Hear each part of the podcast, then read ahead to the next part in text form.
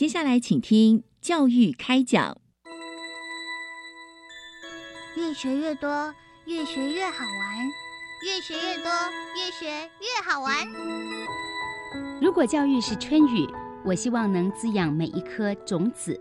如果教育是阳光，我希望能活络伸展每一株幼苗。聆听学子心声，分享教学心得，关怀环境变迁。扩大教育资源的平台，欢迎收听李大华主持的《教育开讲》。教育从倾听开始，一定华来。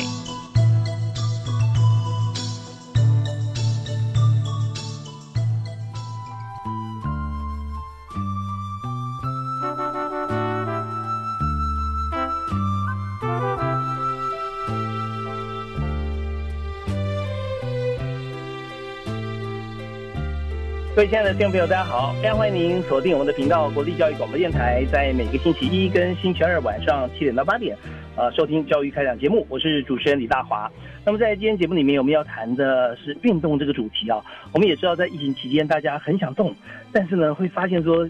也可以动啊，但是跟以前运动习惯会比较不一样。那但我们就想到说，今年啊。这个很多朋友啊，他很想动不能动，或者说平常不太动，但是很想看别人动，就期待说哦，奥运去年、今年演一年哈，冬奥是不是可以进行？那这是一个话题啊，大家也在期待，但是还是要以健康安全为最重要的依据。那我们就谈了每年在不管是奥运啦，或是这个呃亚运啊，区域的国际运动会，甚至到我们在台湾啊，在中华民国区全运啊，呃等等，我们都会知道说。呃，选手公平性很重要，所以在这个禁药这方面哈，可以说在台湾哈，我们是非常非常严格。那么在今天我们在节目里面就为大家来探讨这个话题啊，来谈一下在禁药方面哈，我们怎么样来这个呃把关啊，怎么样来让选手他能够最正常的方式来进行比赛。那谈到这个重要话题，我们要邀请专家来谈。我们今天邀请到不但是专家，更是知名的学者啊，是在。中华运动禁药防治基金会担任执行长，同时也是国立体育大学运动保健系的教授啊，黄启黄教授啊，我们非常欢迎黄教授在现场。教授好，你好，李先生你好，各位听众大家好。是非常欢迎您啊！那我们知道每年哈，我们在运动比赛的时候，大家都欣赏这个运动选手们非常熟练哈的这个专精的技术呃，但是大家也会说一定要公平啊，所以看表现特别好，是不是有用药啊等等？所以这边我们就要谈哈禁药这件话题，对一般人来讲哈是比较陌生的领域，所以想来谈一下，呃，到底什么叫做运动禁药呢？一般我们在社会上讲禁药。它是指的是在因我们的药事法上面所规定的一些禁用药品，比如说吗啡啦、毒品那个俗称的禁药。但是在运动场上所称的运动禁药，它除了刚刚讲那一些毒品类的的的禁药之外，还有一些药是会来透过外在的帮助来促进运动表现。呃，因为用了这些禁呃这些药品。让某一些人得到不正当的利益，因此把这一类的药把它规范成为运动禁药。运动禁药跟禁药是两件事情。有一些运动禁药在医疗上它本身是很好的药，但是因为它会牵涉到有一些呃会让身体的功能不正常的进步，因此它被列为运动禁药。但是有些时候在医疗上它确实是很好的药，所以这要先理清。是是是，对，就是呃，平常在这个医疗上面是没问题的，但是在比赛大家要公平。如果你吃了这个药以后啊，会发现表现特别好，爆发力特别强，那对对手来讲啊，那就不公平了。所以在运动禁药跟一般说的禁药是不一样的哈。那我们的呃这个教授和执行长啊谈的非常的真切，我们要一定要先分清楚啊。那当然这方面就是有要尊重运动伦理，要尊重医学伦理了哈。那我们就再来就要看喽哈。那要把关的话，一定要一定要是呃，大家有公信啊，有有专业的人士。所以，到底由什么样单位来负责管理，或者要执行这个禁药的相关的业务呢？在运动禁药这一件事情当中，其实要源自于呃国际奥林匹克委员会，因为其实这个这个意思是从国际上的竞赛当中，那奥林国际奥林匹克委员会。它在一九六七年，也就是民国五十六年的时候，他就成立了医学委员会。它从到一九六八年，也就是那一年的墨西哥奥运会开始，它就开始办理运动健康，因为那个时候就有人发现，透过一些药物的帮助，它可以让运动员得到不正当的利益，因此从那个时候就开始做了一些呃，就开始做了运动禁药的一个检测。早期的运动禁药检测一直是在国际奥林匹克委员会里面内部的一个业务，一直到了一九九九年。他们认为这个检测这个事情必须要独立出来，因为它必须要独立的运作，因此在从国际奥林匹克委员会当中分出另外一个机构，它称之为 World Anti-Doping Agency，也就是我们俗称的 WADA，就是世界运动禁药机构。他们在他们在处理国际上的所有有关运动类的最高单位，就是这个 WADA。那 WADA 它在呃后来就有有一些有一些那个呃规范，就是呃发表了一个规范。那它要任所有的国家希望要参加奥运的国家或代表团，他都必须要去签署这一个所谓的规范。在早期刚开始的时候，就是由各个国家的奥会代表那一个国家去签署这个规范。是是是，所以。从这个呃国教会开始来这个定定像这样子一个规则原则，让全世界一起来重视。那当然要参加奥运比赛的话，那当然就属于各个不同国家地区的这个奥会啊，他们要在区域内啊，在竞争、在在选拔，然后再进入国际奥会。所以为了符合像这样标准，在每一个国家里面啊，自己也会有一个自己的像禁药委员会相关的组织啦哈。那所以在这边呢，我们就想说基金会哈，这个呃。最主要，好像我们基金会有有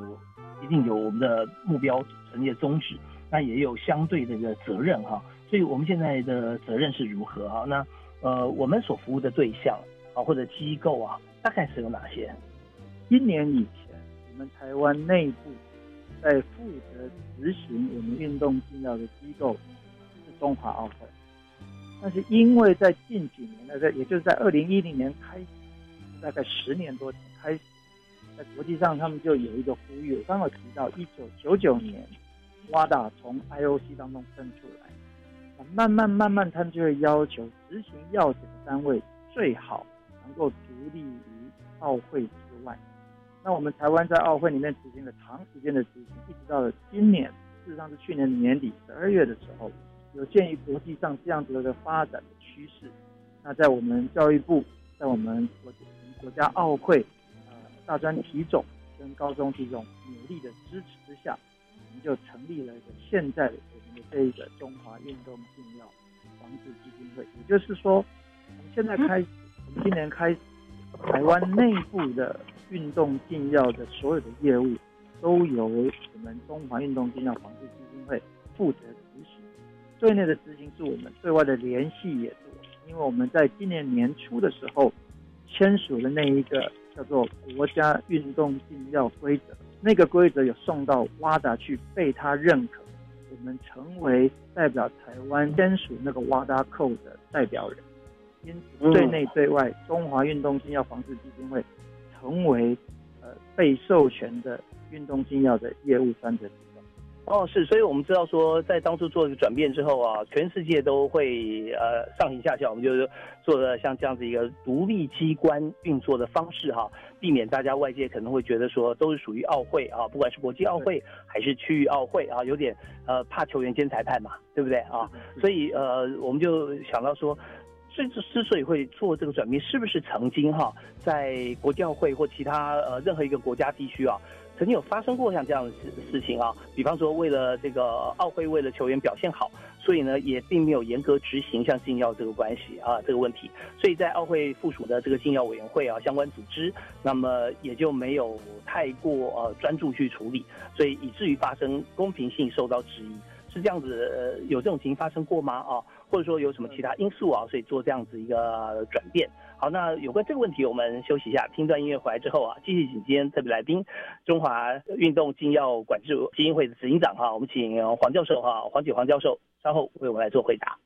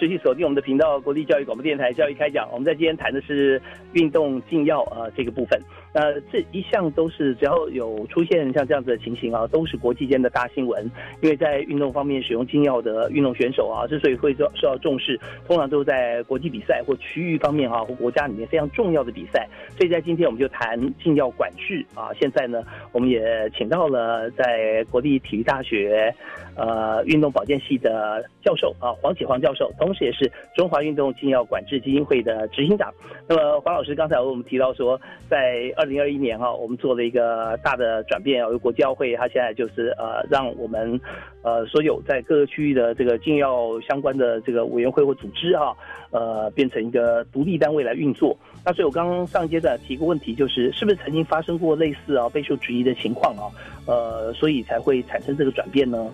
这种情况是到处都可以看到，因为运动员本身他都会想要想。办法让他自己成绩好一点点。那对于某一些国家而言，他也希望利用这个方式来展现他们国家的力量。有些时候他们在执行要检的时候就比较没有那么的用力或符合规范。那现在还在执行当中的一个案例，其实就是俄罗斯。俄罗斯在两年多前，他们没有遵守 WADA 的规范，他们基本上是被判定是由国家或者是他们的训练单位。帮着运动员做躲避药检的事情，放了很多的障碍，让国际的药检进到他们国家去做，因此违反了规定。然后在瓦达这个地方就对他们提起算是禁赛的这个规则。在大概一年多前，他们就判说，俄罗斯的选手，各位还记得吗？二零一六年的时候，俄罗斯的选手就不可以用俄罗斯的国家名义出席奥林匹克运动会，那就是因为。被认定为是由国家代表一起作弊这种概念之下，来帮运动员做躲避运动禁药，因此才会有这样的规范的。那如果你这样看哈，如果一个国家的奥会也一直在帮着运动员做这个事情啊，如果那个国家的药检单位也是在奥会里面，啊，有些时候就不太容易做公平的、做独立的运作。要求这个药管单位能够独立的运作，其实就是最近这十年。非常被强调的一点，在今年我收到了瓦达那边来的一个通讯，就有特别讲到，俄罗斯这个国家已经被在那个洛桑的那个运动仲裁的法院已经判定下来，到二零二二年的十二月以前，俄罗斯这个国家不得以国家的名义报名参加任何奥林匹克有关的运动会。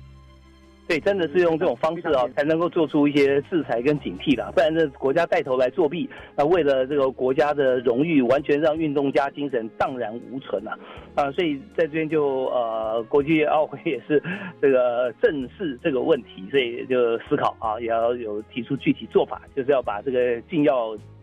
专责的机构哈，呃，要独立出来。好，那我们再再再想一个议题，就有些时候规定哈，但我们知道说很多事情是防君子不防小人哈。但如果这个小人被大家都公认他是小人的时候啊，就算他得奖哈，那或得名次，大家也觉得说啊，这这也不是真的。呃，但是当然我们也知道，奥运比赛是全世界最神圣的一个运动殿堂了啊，所以大家真的是要好好来把关。那么呃，以现在来说，在台湾的情形啊，当我们想说，在各国如果都希望啊，不管是奥会本身，或者是国家政府哈，呃，有压力，都说希望我们的名次能够多好，但是走偏门，那这样的话我们是当然是不容许的。但我们想说，那是不是真的我们就独立出来的机构就可以避免这种情形了呢？那因为国家的力量还是最高的哈，那会不会像这样子的机构啊，还可能受到什么什么压力哈？那如果说我们现在看整体机制设计的时候，当有各方面有压力啦、关说啦、关心啦啊进来的时候，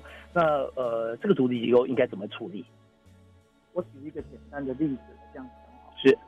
当运动员假设一个运动员被药检检出他有使用这个禁用物质，被判禁赛的时候，这个禁赛要经过一个程序，一个非常公平的一个程序来审理，审理过后就会由我们进我们这个机构。去宣告这个选手的竞赛的时间，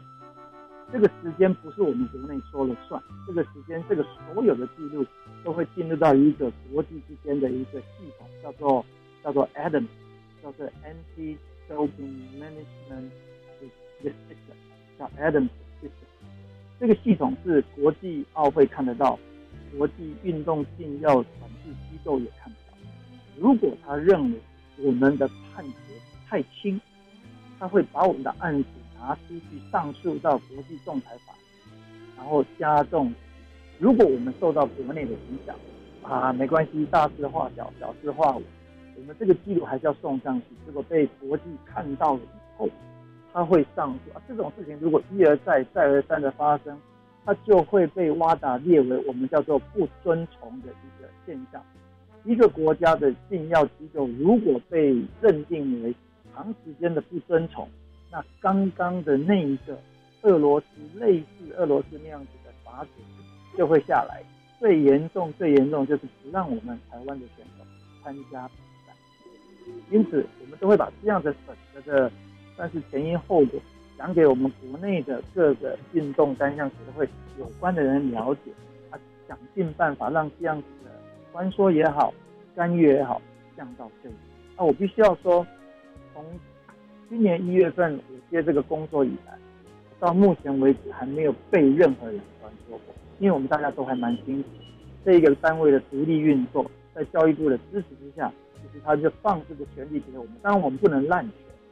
只是我们会根据着规范来做我们该做的事情。啊，以上这是我对于这个对干涉这情做一个简单的一个说明。呃，教授说非常清楚啊。那我们可以想象一个情形，如果把这个时间倒退二十年哈，我们想到执行这件事情，它的难度是高的，因为呃，常常就变成说，呃，圈子越专业哈。那越容易被少数人给把持这个资讯啊，被封闭起来。但现在呢，我们也知道网络世界无远佛界哈。那当然一层一层一层的关系，大家只要看到了，我们看到圈子啊，其实它非常的呃非常蓬勃。就是运动员看起来是我们是非常特定的一群人啊，有运动员、教练。那但是他的外围，他又有同学、师长，在外围会有家人，在外面会有朋友啊。那每一个关系都会用网络来串联，所以今天我们知道做一件事情啊，呃，现在最怕什么呢？就是你如果做不好啊，别人看到在网上来发表，那发表没关系啊，这意见可说公平，大家来追查，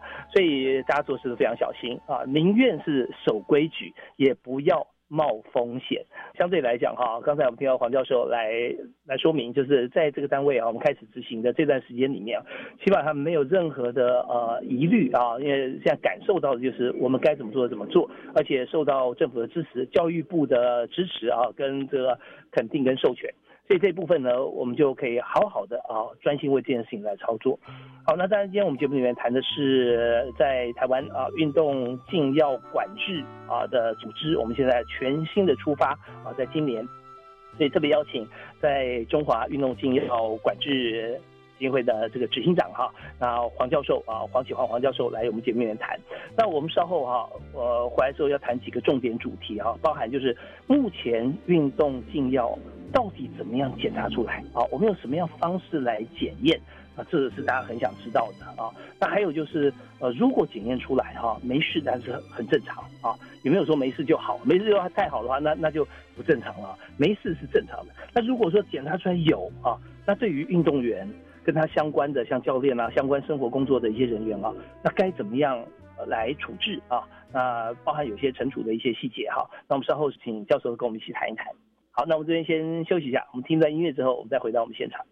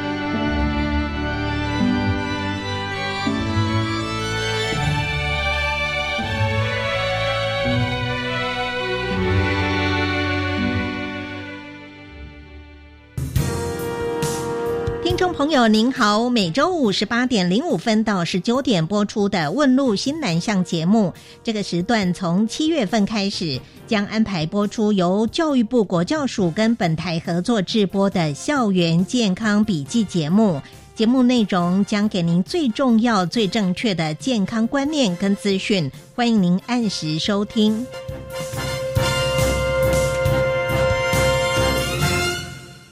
疫情期间啊，同学在家上课，原本对老师来说也真是一大考验啊。是啊，我们老师最常遇到的就是教学视讯软体、线上教学技巧以及线上教学资源这三大难题了。没关系，老师们现在可加入脸书台湾线上同步教学社群，依照主题查询辅助资源或寻找咨询协助。另外还有教育部线上教学便利包以及 Delta MOOCs 台达摩克师 YouTube 频道。以上广告由教育部提供。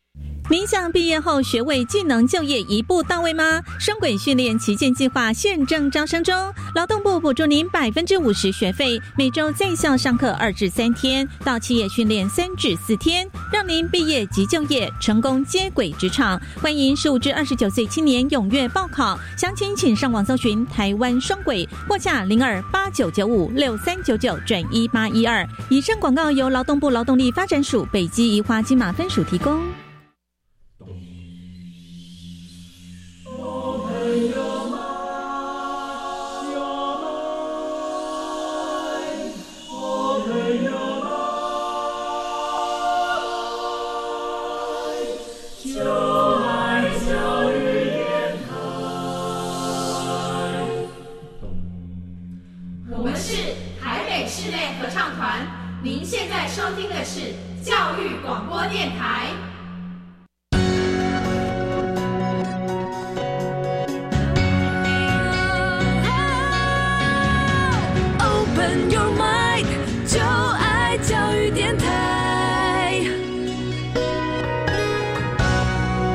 您现在所收听的节目是在国立教育广播电台每个星期一跟星期二为您播出的教育开讲，我是主持人李大华。那么在今天节目里面，我们谈的是大家非常有兴趣的运动话题啊，就是奥运或大型运动比赛。运动比赛看着选手表现啊，都觉得非常棒啊，他们都是超人啊，都做我们一般人做不到的事情啊，包含动作啊、运动技巧。但是呢，我们公平最重要。如果说有人用了禁药啊，用药物让自己表现更好，那当然这种这结果哈、是不能算的。可是你知道，每次一发生像这样子的情况的时候，又要申诉啦，又要重新复检啦，又要如何？所以，呃，真的能够呃还给公道吗？或者说真的能够避免未来发生这种让大家觉得说有点打假球阴影的这种事情吗？很困难。所以我们今天就专门谈啊，在禁药怎么处理。那我们今天在节目现场是中华运动禁药管制协会的这个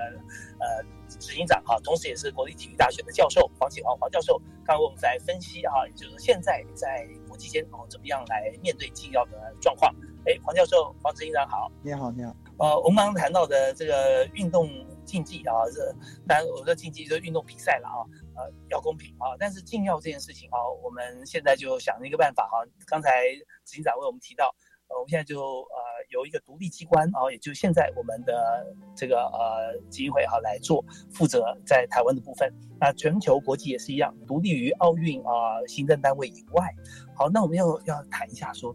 那今天我们在执行的过程中啊，当然很关心的一点啊，也非常好奇，就是说到底怎么样检查出来有没有禁药，使用禁药？那选手马上要比赛了啊，那在比赛多久之前，然后用什么样方式检核呢？检测的东西其实分成两大类，检测的过程也分赛内检测跟赛外检测。嗯，所以赛内检测是在比赛期间，比如说你参加奥运会，参加一个比赛，那在比赛期间你得了奖牌，我们把你请，因为你得了奖牌，我们就把你找过来说，你请你接受我们的药检。那药检有两种形式，一种取尿液，另外一种东西是取血液。是因为检测的东西不一样，多数的时间是采尿液的方式做检测。采完尿液之后，啊，这个采的过程当中是极端的标准化的过程，因为在过去有一些案例，说我被检测出，假设我被检测出是有违反使用禁药的人，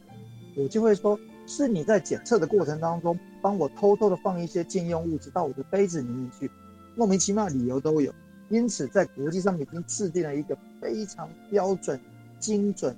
确实的一个采样的过程。那怎么采呢？这采样的过程是有一个选手，假设有某一个人要采你的药，我们就会有一个药检在你的旁边，看你从你身上尿出来，你必须哦你必须他必须观察你去尿排尿，你的中段身体的中段就是我们的髋关节这个部分必须全部裸空，在这个观察员前面把尿液排出来，因为过去有案例，有人藏了一个尿袋在身上是别人，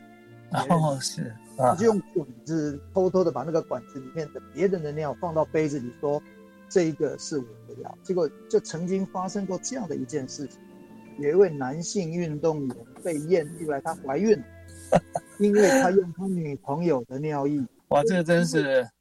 这这自作孽，这没办法。很多很多种方式，所以现在检测的方式是很清楚的知道，在整个倒在装杯装罐的过程当中，只有运动员本身可以碰到那一股尿液，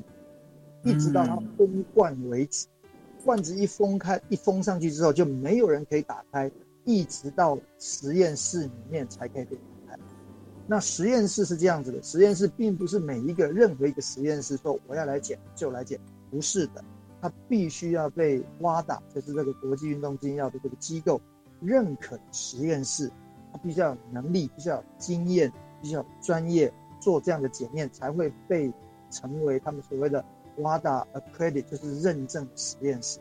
我们现在在国内所采取的所有的血液也好，尿液也好，都必须要送到 WADA 认证的实验室去检测出来的结果，才可以被我们拿来作为后续判定的一个依据。其他的实验室运动员都不在。嗯，他们也不能拿自己的这个招牌来开玩笑啊，所以他不不可以的，不可以。对，那在这个过程中，大家就一连串的疑问啊，刚才黄教授都已经帮大家来做一个解答，就是说想说从取尿液这段过程开始，就是完全是在一个监视跟控制的情况底下，可以呃一定要看清楚啊，是属于这个运动员的尿液啊，绝对做不了假啊。啊，对不起，要成为采样员，必须接受训练，要拿到那一张采样员的证的人，才可以执行采样员。嗯，是采样员他本身呃也要经过像是认证、上课啊、认证啊，经过考试，对不对？是的，是的，是的。OK，那所以在台湾也是一样啊，我们也要有这个培训出来的这样采样员。是的，是的，而且每两年要换证一次，也就是你要继续教育，继续被考试，考试不通过就不可以成继续成为采样。OK，那他要报考的资格是什么呢？他报考资格只要你大学毕业或大学生其实也可以。那我们有一个固定的课程，我们基金会今年将会在八月份的时候办理今年度的检测员的禁药管制员的训练的课程。各位听众如果有兴趣成为一位运动禁药管制员的话，你可以到我们基金会的网站来看看我们的公告，那就欢迎大家一起来。OK，不需要有什么大学什么某一个系的毕业文凭，没有，只要你是大学生、大学以上的大学的文凭或大正在读大学生也可以，你只要来参加几天的训练，把课上完，实习，然后考试通过，就可以拿到那张证。OK，所以这方面也希望呃欢迎大家多多参与了啊。那他现在呃裁剪的对象啊，呃大概是在有没有规划出来是在哪几类型比赛啊以上，呃就需要做裁剪。是的，有的。刚刚我提到说，我们检测的的这个时间点有比赛当中，有比赛以外，赛内赛外。那赛内的大家都可以理解，你得了奖牌，你就被我们找来做检测，所以大家可以理解。还有另外一个检测是在赛外，那赛外的检测就是平常训练时间，因为用药不是只有比赛，有些人用药其实是在训练的时间，他就在用药，因此我们就要去针对一些高风险的运动员。针对一些奖金比较高的运动，因为在这种情况下，他们用药的动机会比较强，我们就会根据他的运动成绩，在国际单项总会里面就会列出一些药检清单名，就是药检运动员检测那个登录的运动员名单。这个名单在国际总会跟我们之间流动，我们就要、嗯那被我们，那这些运动员就要被我们通知。说你已经被我们列入我们今年的检测清单里面的人，他就有责任，他有责任哦，他有责任必须要进到我刚刚提到那一个 Adams 的系统，那一个运动禁药管理的系统当中去填写他的行踪，他必须交代清楚每一天他在哪里训练，他几点钟几点钟在哪里。我们就在他的所提供的行踪当中选择一个点，忽然间就出现，然后就说今天我们要做药检，那他没有任何的理由可以说我不要，这就是塞外检测，所以非常非常的严格。那在那个在那个 Adams 系统里面，我刚刚说是二十四小时，当然我们不可能二十四小时要求人家，他有要求晚上十一点以后到早上六点以前不要去打，人也不要休息。除此之外，他还就在一天当中，他要告诉我六十分钟的时间，某个特定的六十分钟时间。他说：“你只要在这个时间，这个我讲这个时间，你来找我，我一定在这。”因此，嗯，那是选手的责任。那我们只要根据他所提供的行踪，到那个地方去找他。如果找不到，一个小时过后没有找不到，他就被我们登录一次行踪不明。三次行踪不明被列为一次阳性反应，禁赛两。哦，OK，所以说在这边哈，呃，认证履历是非常重要的啊。是的，也就是说。对，我们要要看这个运动员啊，他的足迹啊，这个这跟碳足迹是一样的意思啊。就是说我们在运动过程中，我们要记录所有这边哈，我们都会为这个运动员，也等于说为整个呃区域或国际体育赛事来把关。那这就是我们这个对我们基金会所要负责最重要的一个目标。那这样呃呃，所以在奥运像这样子一个，或者说呃亚运动区国际大赛事里面哈，它就很难出现素人啊。啊，你看这运动员哦，我可以看出来说他什么时候开始训练的，在哪里训练，然后所有检查过去情况一清二楚啊。那如果说今天你来参加亚运或者参加奥运，哦，这位选手从来名不见经传啊，而且也没有任何的记录，那这一定是有问题啊，一定不可能的。所以我们就知道说，现在打入国际啊这个比赛，那所有的运动选手啊，他不只是说过去训练大家知道，而是他过去。每一天他训练的过程当中，他的食衣住行，我们都会看清楚，说他绝对是正常，在禁药这个部分啊，完全是没有碰到的。那大家觉得说这 clean 啊，是 OK，你就进入了赛事。那进入赛事，好说这为期一个月啊，或者说二十天里面，那应该相对来讲也更加严格吧？赛内的检测的物质跟赛外的检测物质不一样，它还有分类啊，这里面分的十几种，非常的专业。但是有一点。他让大家理解，就是说，从刚刚我的说明当中，你会发现，其实运动员，因为运教的一个精神是说，运动员要为他自己所吃进去的东西负一切的责任。嗯，这是一个最基本的精神。因此，运动员往往会吃错药，不想去运动。因此，教育运动员变成是非常重要的一件事情。我们基金会的存在。不单单只是要当警察去抓选手，不是的。我们的存在的目的其实是要保护运动，因为从过去的从医疗上的一些报告告诉，滥用禁药对身体健康其实是有危害。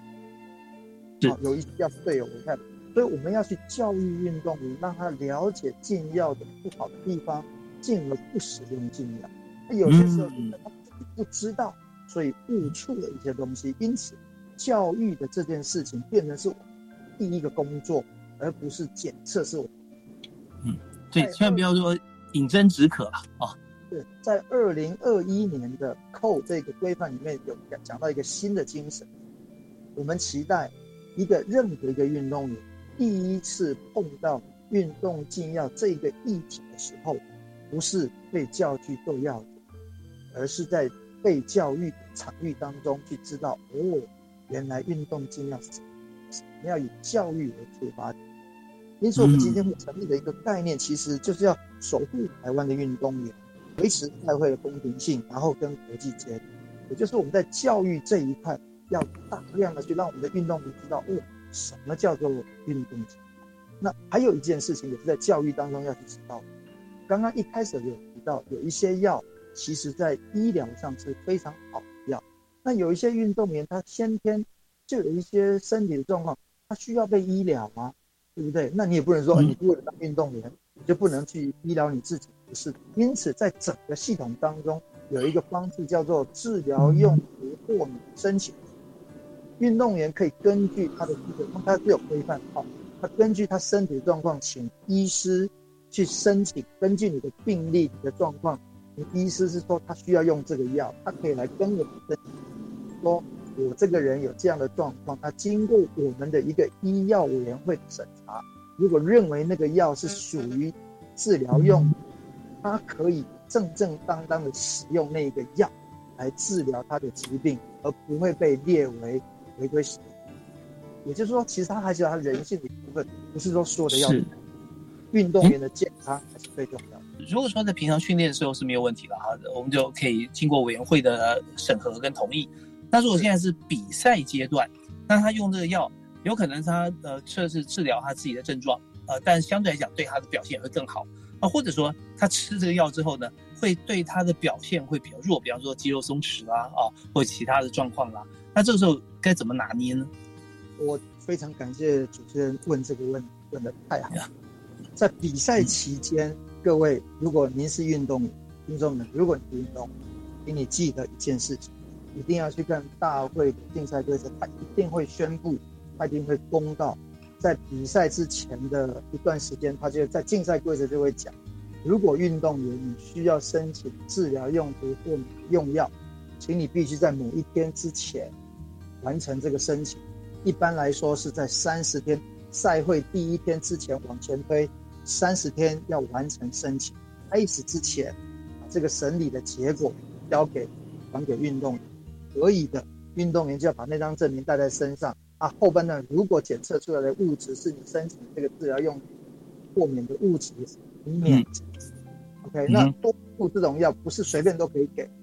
你刚刚说这个肌肉松弛那个剂，它不是禁用物质，所以它没有关系。嗯嗯，它没有关系，只是有特定的那一些物质，所以它需要经由一个懂运动禁药的医师团体、医师委员会来审理它的必要性。那如果替代用，它也不会准。说你这个病可以用那个药，不是禁药啊，就不要用禁药的这一个药，它就不会准。是，它这个当中牵涉非常多的专业内容。那我跟大家讲的是。运动员如果他还有教练帮忙去看，如果参加比赛前去看竞赛规则，他一如果要做药检，他一定会公布。如果你要申请治疗用途或请在某年某月某一天之前提出你的申请，那他都会有连接，一定有原则。那国际的比赛，国参加国际的比赛不是跟我们申请，参加国际的比赛必须跟国际单项总会申请，跟我们申请没有用，我们只管国内比赛。嗯嗯嗯。好，所以说这边大家就知道说，在一层一层啊，我们想到的问题啊，呃，黄老师都已经想过了，也解释过了，而且在这个整体规划像这样子一个制度的情形之前啊，大家都已经思考到说，它是专业分工，面面俱到，那么有运动专项，有医疗专项啊，还有就是说在中间有哪些情况它可以替代啊，不要用这种啊有禁药成分的，一样可以治疗好你现在身体所需要的。像治疗这个病症或者症状啊，那这些都都没有问题。所以呃，在过程里面呢，大家就思考到说，我们现在以前啊，这最近我们常因为疫情关系，常看到很多的贴文啊，然后讲说，哎呀，过去是这个戴口罩去抢钱，现在是抱着钱去抢口罩。那以前呢是。以前是你你运动员哈，大家想说啊，千万啊不要这个放些什么像泻药啊这种拉肚子让你表现不好的东西啊，让你去比赛跑不动。现在不是啊，现在就是故意放一些禁药给你，有可能哦啊，让你表现特别好，就啊你真跑第一名，就哎呀，那我们就让他抗议啊测一下，果然你看你有这个禁药成分，那怎么来着？哎不知道去查追查一下，哦原来哪一天吃个牛排，这个牛排可能是哪里又又转来转去，就最后到了你手上，所以这个部分啊也要很小心啊。呃，主持人讲到这个牛排这件事情，在这边要特别提醒一下，瘦肉精，瘦肉精在瘦肉精在我们的运动禁禁用清单里面，它是运动精。哇，因因为它会，它会透过那个药的方式帮我们长肌肉、瘦肉。这动物吃了以后，比方说猪啊、牛啊、哦鸡啊，那我们在吃，会到我们身上也产生作用吗？是是的，会有。所以你看看。在应该是两年前吧，泰国一位选手，他在身体上面就会测出瘦肉精。哦，那瘦肉精是被被归类为同化性类固醇的一种，所以它是帮助我们合成我们的肌肉啊。啊，对运动对运动来说这是不公平的一件事情。所以嗯看到嗯嗯国我们国家的运动训练中心给选手吃的菜里面的吃的肉里面都会要求不可以有瘦肉的原因就在这里。是。那现在我们要这个采买方面哈、又是另外一个专业了，对不对？我们我们刚 刚谈到有有运动专业、医疗专业，现在采购啊、烹调这个食物方面啊，更是要专业。那，我再举另外一个例子。好，呃，大家都知道说有一些运动它需要呃控制体重，呃它有重量体重分级。多数人的做法就是，哎，我现在假设我现在八十公斤，那我就在比赛之前快速的降体重，就降到七十五公斤。我用我八十公斤的能力去跟那个七十五公斤的，我应该会有得到某种程度优势。因此，在比赛之前快速降体重，变成是多数呃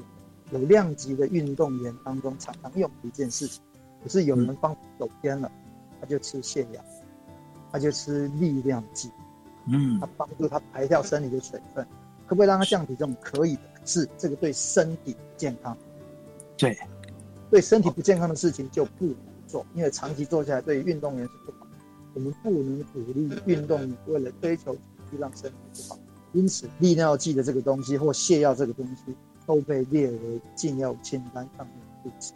真的，这边哈、让大家来警惕一下哈、都很多时候自以为聪明的事情，通常都是非常没有智慧的。